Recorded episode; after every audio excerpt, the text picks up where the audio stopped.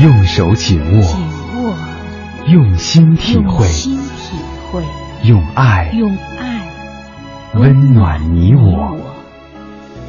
青青草有约，爱的温度。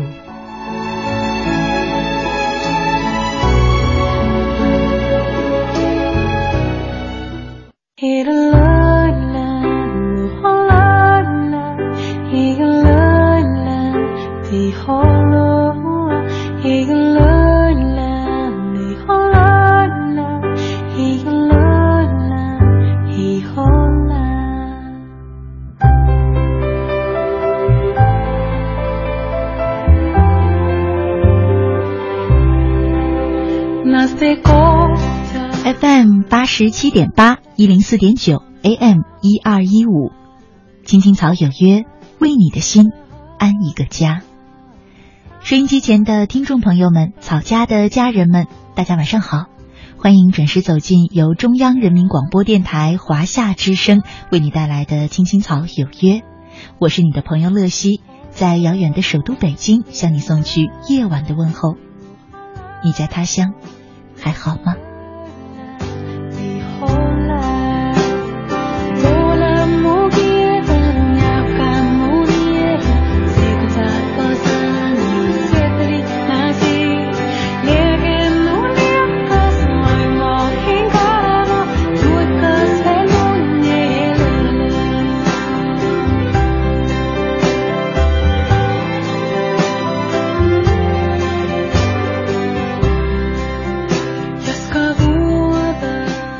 呢是二零一五年的五月二十七号，是星期三，和大家呢一起走进草家每周三的爱的温度。呃，昨天呢在微信上有一位叫做小齐的朋友，他有跟我留言说，嗯，妈妈离开他已经有一段时间了，他觉得自己刚刚算是从失去母亲的伤痛当中走出来了，可是呢。总是会觉得自己有一些遗憾，总是想自己曾经为母亲做过些什么。他说前几天他听了一首歌，忽然觉得母亲为自己做了那么多那么多的事儿。歌的名字呢叫《妈妈的爱有多少斤》。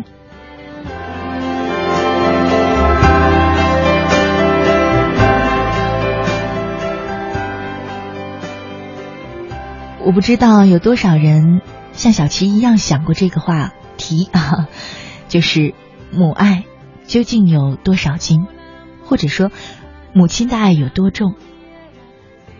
我想，可能每一个子女都没有办法回答这个问题，因为有时候母爱很轻，一点都不重，就像空气一样，无时不在，无处不在。它轻到你甚至已经忽略了它，忘记了它。可有时呢，母爱。有一两就可以拨千斤，就像是顶梁柱撑起家，顶起天，立住地，为你塑造一个避风港。妈妈的爱有多少斤？这是一首歌的名字，我想可能也是每一个子女心中常常盘旋的一个问题，或者从来没有想过，却终有一天要想的问题。今天的爱的温度，我们就和大家一块来聊一聊吧。妈妈的爱。有多少斤？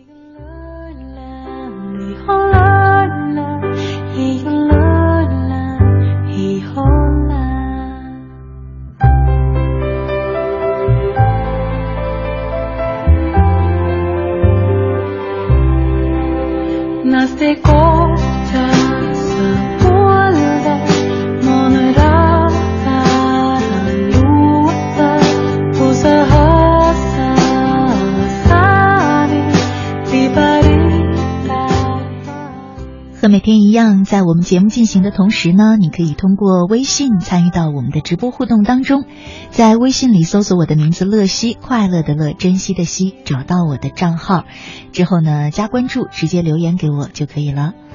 呃，同时呢，你也可以在这个账号上直接收听我们的直播节目，还可以收听我们播出过的节目录音，找到我每天读过的文章与故事的文字版，也可以通过这个账号的微信进入到草家的微社区，和其他的草友们交流互动，交个朋友。嗯，当然了，你也可以参与到我们在微信当中为草家的朋友们定期办的一些小活动当中。以上这些功能都需要关注我的微信账号“乐西快乐的乐，珍惜的惜”。今晚我们的话题是“妈妈的爱有多少斤”，期待着你的参与。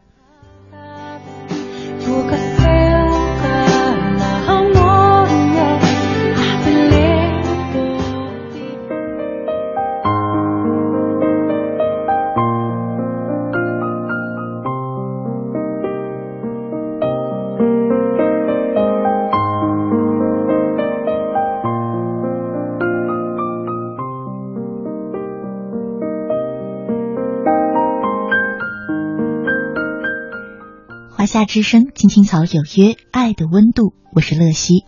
今晚呢，和大家一块聊的话题是妈妈的爱有多少斤？接下来呢，和大家分享一个很感人的小故事：妈妈的十万斤苹果。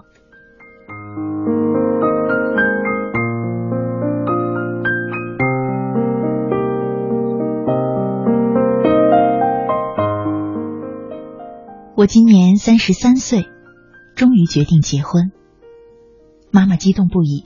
你等着，我晚上就坐火车过去看看咱未来的女婿。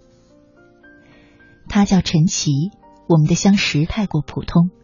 他开了个咖啡馆，人很温和，我对他很满意，因此他说结婚吧。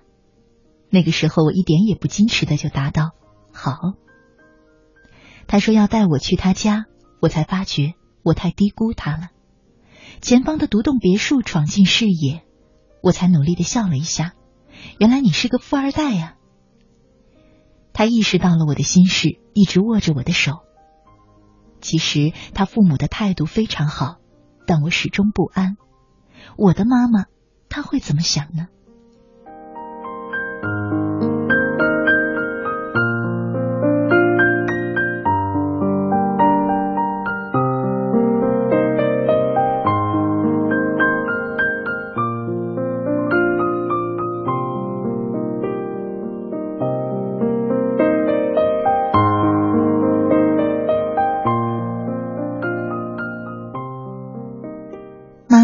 周五下午抵达，一下车迎上赶来接驾的陈奇。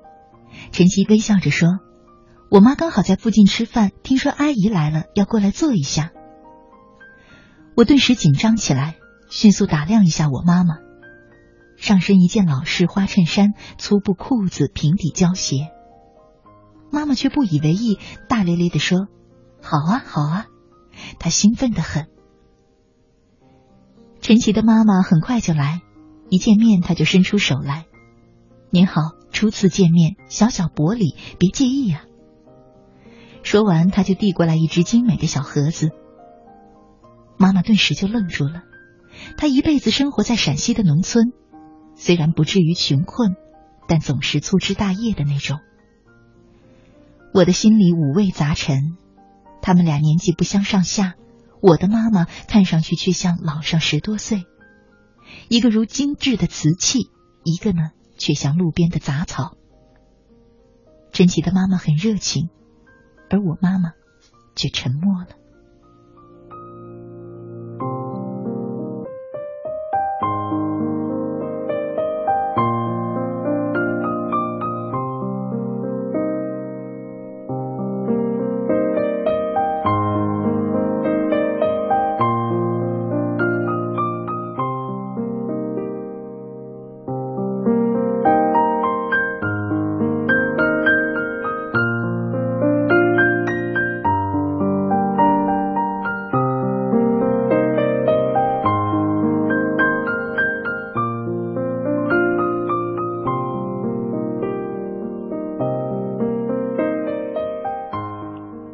吃完饭，回到我租住的小屋，我去给妈妈放洗澡水。她站在门口问我：“陈奇家是不是很有钱？”我答：“有一点吧。”他沉默不语，转身进了洗澡间。临睡前，他打开了陈奇妈妈的礼品盒子，一个莹润透亮的翡翠翡翠镯子，水头极好。第二天清早，我看到妈妈在客厅，脚上套着我的半高跟鞋。很努力的昂着头，挺直身子，摇摇欲坠的来回走。我的眼睛有点涩，我何尝不明白妈妈的心？她想优雅，想漂亮，想给我长脸争光，让我不被人看不起。白天我要上班，我让妈妈自己逛街，可是却接到了她的电话，说迷路了。我去接她。看到妈妈顶着一头卷发，手里紧紧攥着一个周大福的纸袋，她把头发也给烫了。我走过去，她先问我好不好看，我点点头，一阵心酸。她接着扬起手说：“那我给亲家母买的礼物，你看看合适不？这是纯金的项链，专柜小姐说是国际名牌，你知道这牌子吗？”我打开一看，一个硕大的龙凤黄金项链，看起来足足有五六十克重。那种又心疼又生气的感觉一下子冲起来。我猛地站起来说：“妈，你这是干嘛呀？”妈妈也被我吓了一跳，拼命的扯着我的手：“你那么激动干什么？这项链多好啊，纯黄金的，比他妈的那个玉镯子可强多了。这大礼送出去，他爹妈以后就不敢欺负我闺女了。”说完，他突然失了神，然后把头撇过来：“你可别心疼钱啊，也不是很贵，两万多块。我和你爸卖十万斤苹果就回来了，这钱花的值。”那十万斤苹果几个字一出来，我像被雷击了一样。十万斤，这是什么概念？那是家里种上七八年才能完成的收成。我想起前几年村里遭冰雹，里面有一点受损，果商全部不要，苹果只能放到烂，放到整个村里都是哭声。可这些，陈奇的家里又怎么会体会得到呢？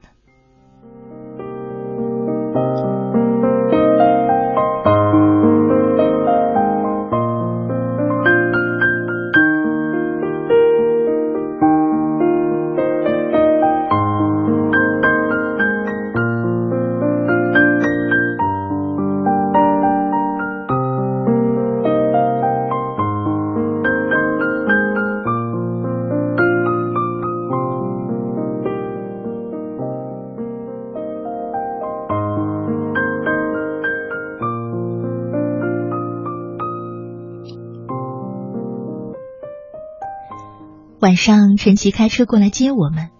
妈妈换上了新衣服、高跟鞋、淡妆和新发型，这些让她平添了几分精神。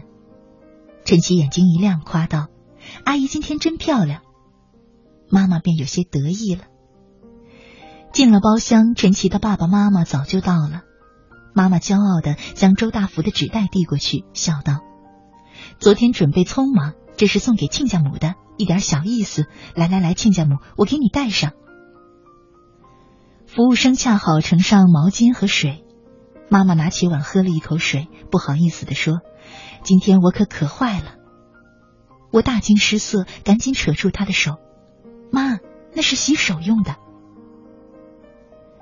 对面的陈奇父母呆呆的看着我们，妈妈很是尴尬，慌慌张张的来回擦了几下嘴唇。想把嘴边留下的水痕抹去，他擦来擦去，低头一看，手背上全是大红的唇印。他茫然的望着我，无辜的向我求助：“这是怎么了？”我看一眼他的脸，妆花的像失去了向往的虞姬。我拉着他的手，歉意的对陈奇父母说：“不好意思，伯父伯母，我带着我妈去趟洗手间。”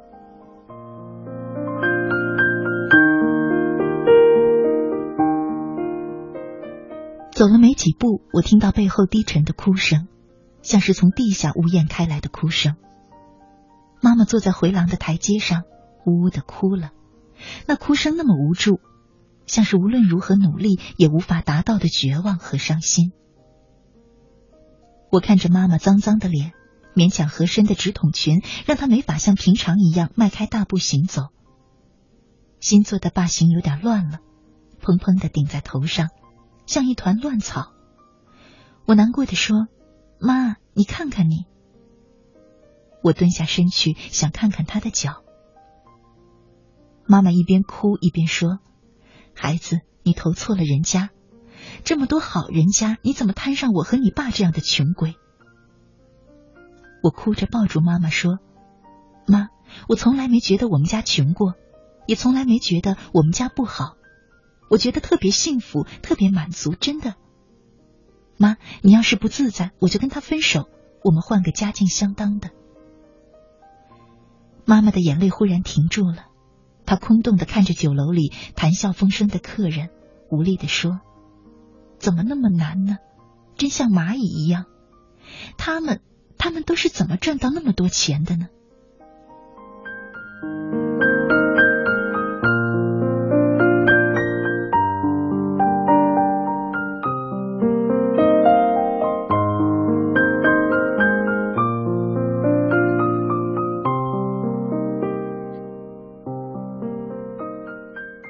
执意买了第二天的火车票回家去了。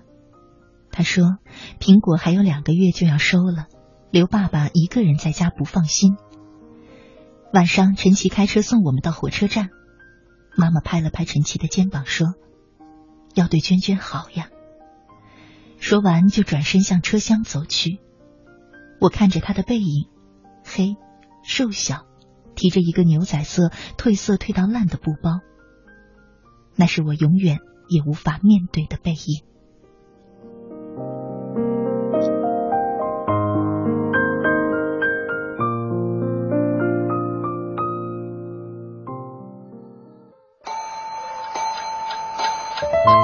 二零零二年十月二十八号晚上十点，这里是中央人民广播电台华夏之声《青青草有约》，我是你们的朋友小草。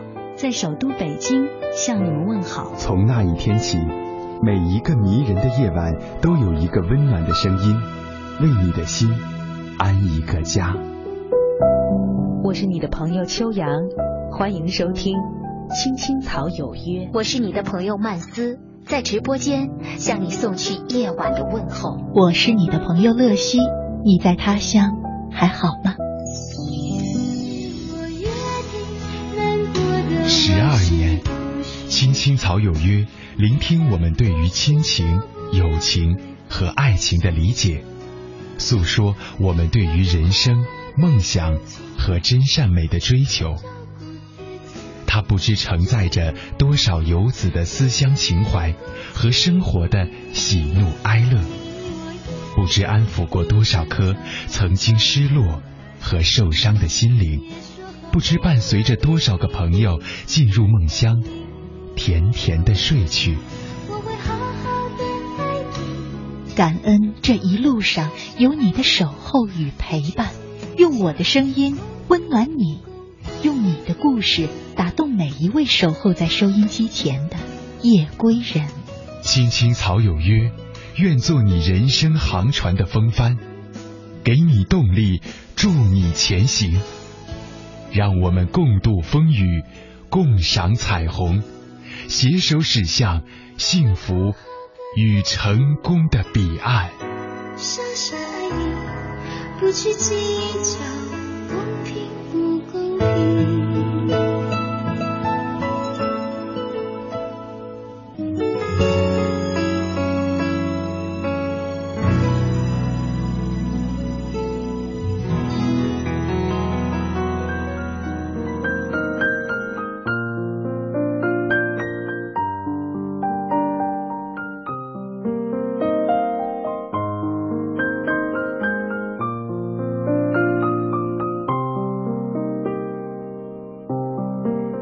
夏之声，青青草有约，我是乐西。今晚呢，在爱的温度当中，我们和大家一块儿聊的话题是妈妈的爱有多少斤。我们的直播互动仍在继续，你依然可以通过我的微信账号乐西参与到我们的直播当中留言给我。呃，在微信上找到快乐的乐、珍惜的惜这个账号就可以了，加关注就能直接留言给我。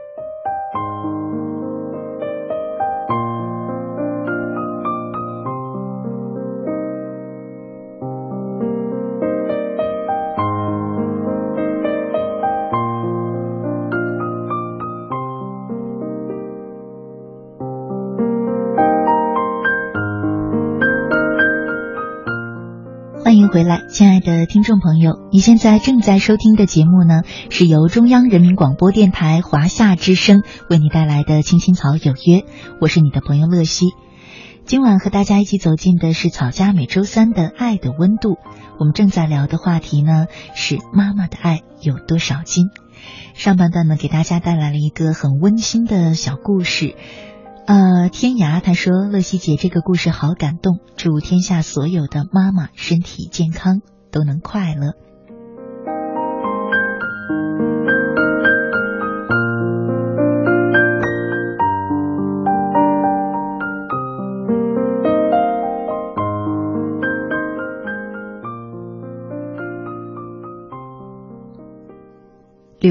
他说：“晚上好，乐西姐出来晃晃，最近有些忙，可是依旧在这个点儿准时收听你的节目，总有一种暖暖的感动。刚才文章中的女主角很幸福，不是因为她找了个富二代，而是因为她有一个爱自己的母亲。是啊，每个孩子都爱自己的孩子，可是我却不曾有那么浓烈的感觉。也许别人会觉得我不知足，不懂感恩，可有些事就是这样，永远没有答案。”尤其是你想要的答案。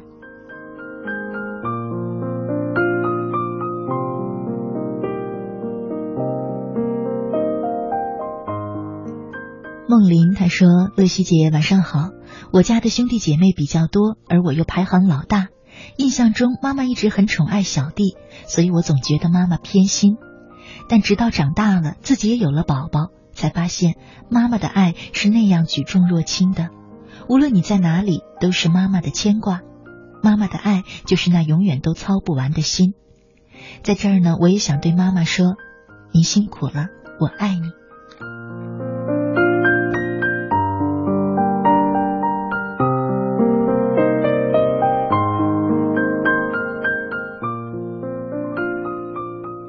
如果你也想和他们一万一样呢，留言参与到我们的直播互动当中，就可以通过微信，啊，搜索“乐西快乐的乐，珍惜的惜”。输入这两个汉字，注意是汉字，不是拼音，就可以找到我的账号。之后呢，加关注就可以留言给我了。除了留言之外呢，你还可以通过这个微信账号直接收听我们的直播节目，收听我们播出过的节目录音，找到我每天读过的文章与故事的文字版。也可以通过这个微信账号进入草家的微社区，和其他草友们交流和互动，也可以和他们交个朋友。今晚我们的互动话题是。妈妈的爱有多少斤？期待着你的参与。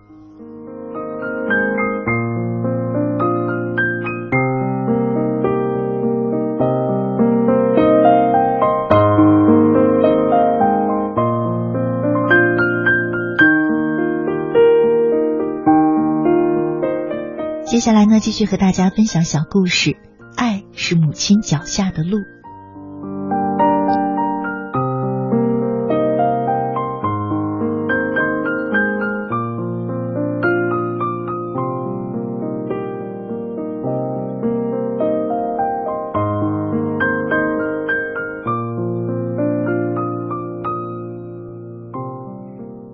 小时候，每逢阴天下雨，母亲怕我在山路上滑，总会披着塑料布到学校教我。有时嫌泥泞我不愿意走，母亲就会背上我。每一次，我都会在母亲的背上偷偷的笑，因为我感到十分的温暖和幸福，以至于现在每逢我走在风雨里，总会想到母亲拉着我背着我走山路的情景。每次我都想流泪，总感觉心里比蜜还甜。后来我走出了村子，成了村里唯一一个考上重点高中的学生。学校离家二十五里地，我选择了住校。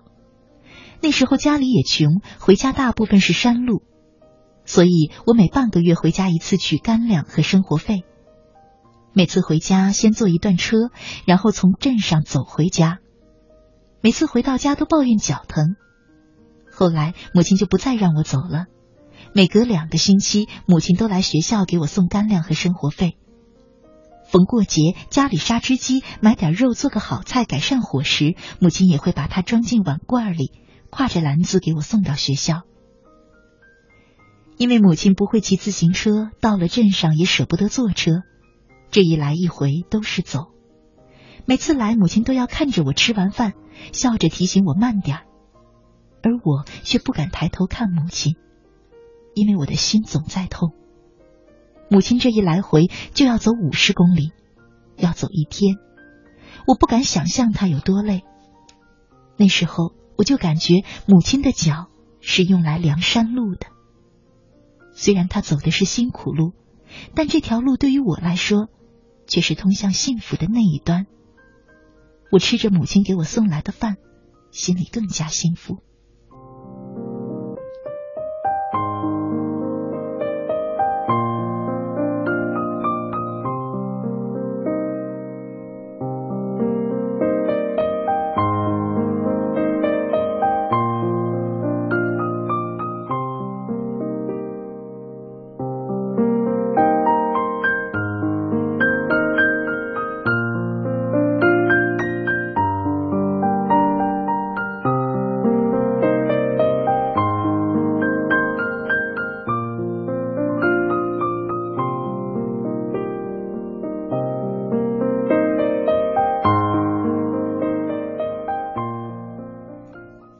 高中毕业，我走出了大山，在离家千里远的城市上大学。这回真的远离家乡了，远离母亲了。母亲脚下的路变成了牵挂。每次我放假，母亲照样走山路，提前在车站等我，接我回家。每一次看到母亲，我都像看到了家。母亲脚下的路虽然没有延长，但那条爱的路一直没有间断。工作之后，我回家的次数更少了，可我明显能感觉到母亲接我的路却越来越短。刚开始是在车站，再后来是镇上，再后来是村口，再后来是家门口。我那时候才发现，母亲老了，那曾经趟着泥泞、健步如飞的脚也老了。每每想起，总让我痛彻心扉。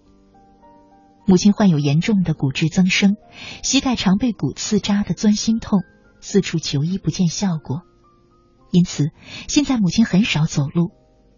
上个月回家，我发现母亲变了，每天她都要早早的起床，然后咬着牙在院子里吃力的走几圈。我便对母亲说：“既然膝盖有骨刺，就减少活动吧。”可母亲每天还要照常的走。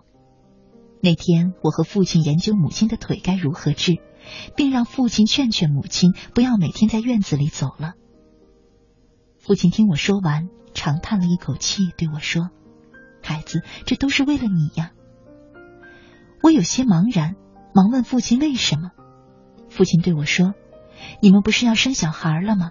你妈要去给你带孩子，可腿走不动。”你妈听说每天坚持活动，磨来磨去就能把骨刺磨掉，那就好了。所以她每天坚持走。她说要在孩子出生之前把腿治好，然后带孙子送孙子上学。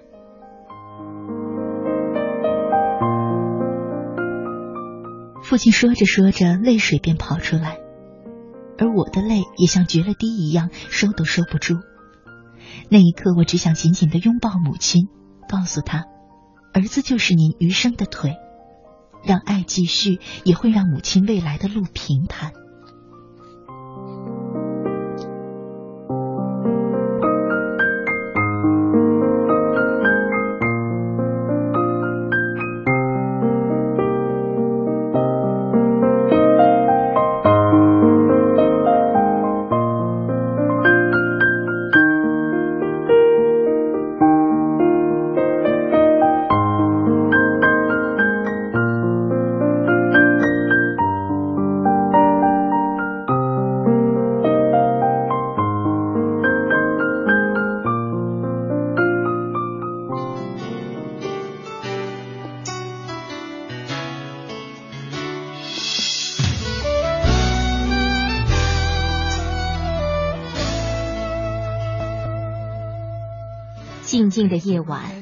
脱离了白昼的喧嚣，夜色包容着每个人的内心世界，不再让夜的寂静和冷漠占据你孤独的心房，在这个繁华的城市，找到可以让自己停歇的角落。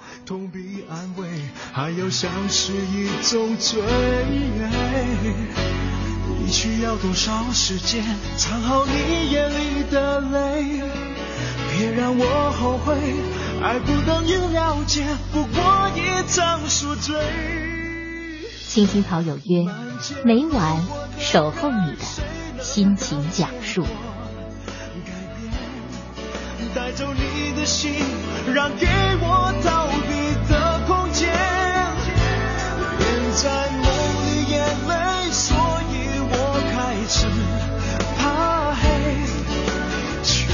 接近夜，太接近清楚的终结。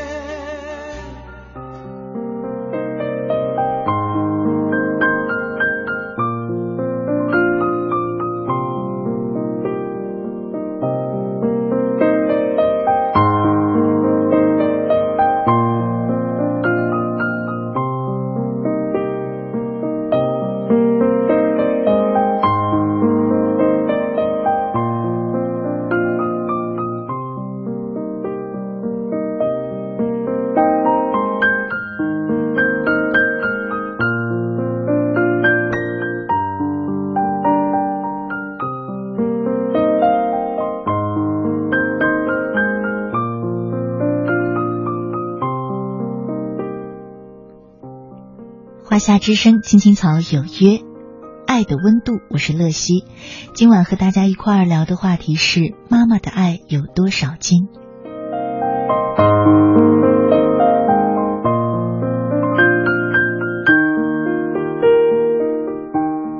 小印他说：“乐西姐，今晚听了你的故事，我也想妈妈了。”从小到大呢，妈妈都是一个特别节省的人。可是去年我结婚盖房，妈妈一下拿出了十几万。我知道这十十几万呢，都是妈妈数着手指头一分一分攒出来的。那一刻，我知道妈妈的爱很重很重。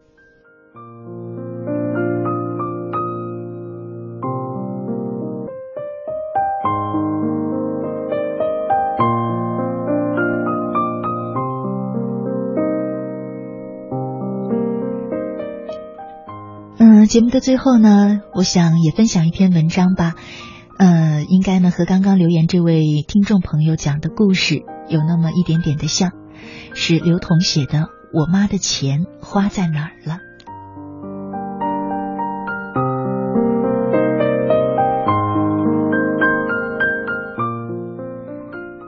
工作第一年，我认识了两位大哥。这才知道，一个人月收入的个人所得税居然可以被扣一千五百块以上，比我的月薪还要高。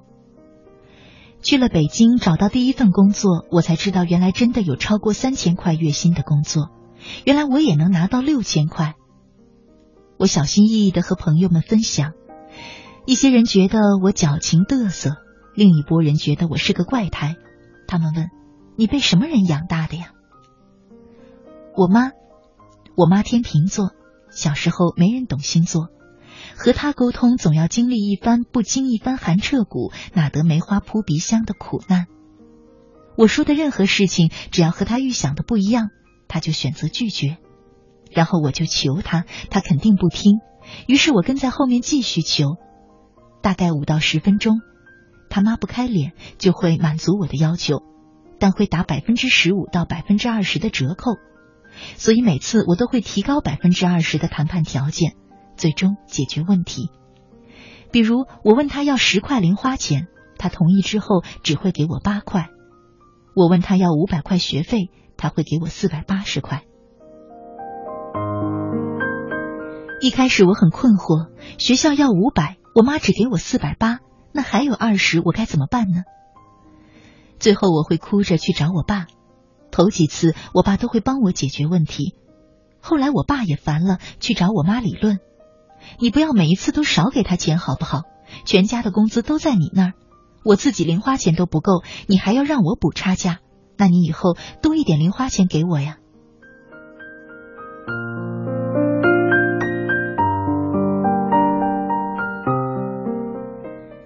读小学的时候，我很爱看《七龙珠》《圣斗士》《阿拉蕾》这样的漫画书。一套五本，九块五，周一到货。我跟我妈提了几次，她也不接茬，我就只能跟在同学后面和他们混成好哥们儿，然后才能领号轮流看。有一天我实在受不了跟在别人后面当马仔的意义，回家大哭一场。我妈问我怎么了，我说别人都有零花钱买漫画书，只有我要蹭书看。我妈默默的叹了一口气，走进自己的卧室。我每次都认为他是走进卧室拿钱包。等剧情反转的我，每次都是抹干眼泪跟了进去。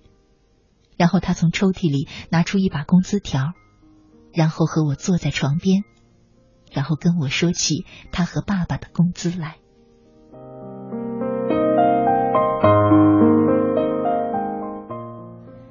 我瞄了一眼，他和我爸的工资加起来还不到两千块。妈妈说，一家三口，你有学费，我们有伙食费。家里还有很多亲戚，一个月家里只能存三五百块，不是妈妈不愿意给你买，确实是怕万一有个突发状况。我突然就不想要看漫画书了，我觉得我妈都给我摊牌了，拿出了那么秘密的工资单，就是把我当大人看待，那我就不能再做幼稚的事儿。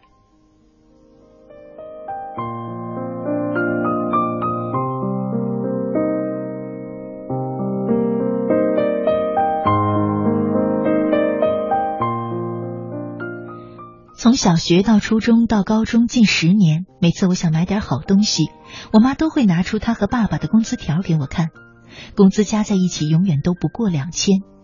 那时候以我的智商，压根儿就想不到，我妈给我展示的工资条永远都是他们九十年代的工资，一月到十二月反复使用。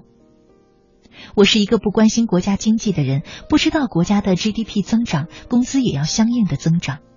正因为我不知道的事情很多，所以我妈给我穿过我小姨的衣服，节约钱呗。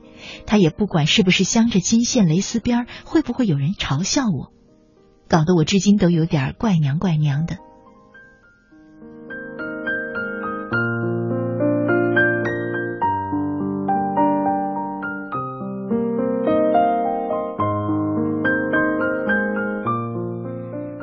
考大学的时候，我因为分数不够进入补档，要交好几万的额外费用。我妈问：“你真的想读大学吗？”我点点头。我妈让我跟着她去了银行，柜台上，我妈从包包里拿出好几个存折，把钱都取了出来，然后把挎包贴身带着，领着我坐上火车，直奔大学招生办，吭哧吭哧的把钱交完，然后扭头对惊魂未定的我说：“你真走运。”交钱还能读大学，很多人交钱都读不了呢。那个数字对家里来说很多很多，他应该存了不少年。我要零花的时候，十块钱都像要了他的命。可一旦要帮我的时候，他取钱的速度就变成了抗洪抢险的解放军。后来我在北京找到一份工作，跟他炫耀说工资居然有六千多块，他掐指一算，给我下了一个命令。请每个月给我和你爸寄四千块回来。我还没有开口，他噼里啪啦的又给我洗脑。你知道我和你爸每个月工资多少钱吗？你读书花了那么多钱，还为亲戚借了不少。现在不节约，到时你结婚怎么办？我帮你算了一下，你的房租九百块，伙食块五百块，再留六百零花，剩下的给我。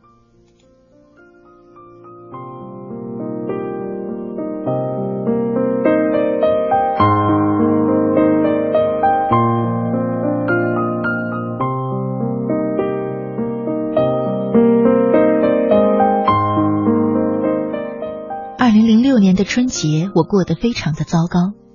我妈不允许空房间开空调预热，不允许客厅开吊顶灯，不允许用电暖炉，不能买矿泉水喝，只能烧开水喝。我实在受不了，和我妈大吵一架。妈，你知道吗？我从来没有出去旅游过。你知道我住的房子是旧民宅吗？你知道每回我回湖南都尽量坐火车吗？这些我都能理解，但你不能让我活在古代。我妈被气得一句话都说不出来，大过年一个人在房间里抹眼泪。我有点后悔，就过去劝她。然后她果然又说了：“你知道家里这几年怎么过来的吗？你读书花那么多钱，我又希望能给你攒钱，在北京买个房子，付个首付。我和你爸，我赶紧说：行了行了，你别说了，我不开空调了，不开灯了，我不待在家里总行了吧？回到北京的时候，我收拾行李，才发现行李箱里多了一个信封。我好奇的打开，里面厚厚一沓钱，数了数，两万。还有一张纸条，上面写：“彤彤，对不起，妈妈没有想到你一个人在北京过得多辛苦，请原谅妈妈的节省。我其实只想为你存些钱，但是我不希望你过得不开心。这些钱你先改善一下生活吧，不够了，妈妈再给你。”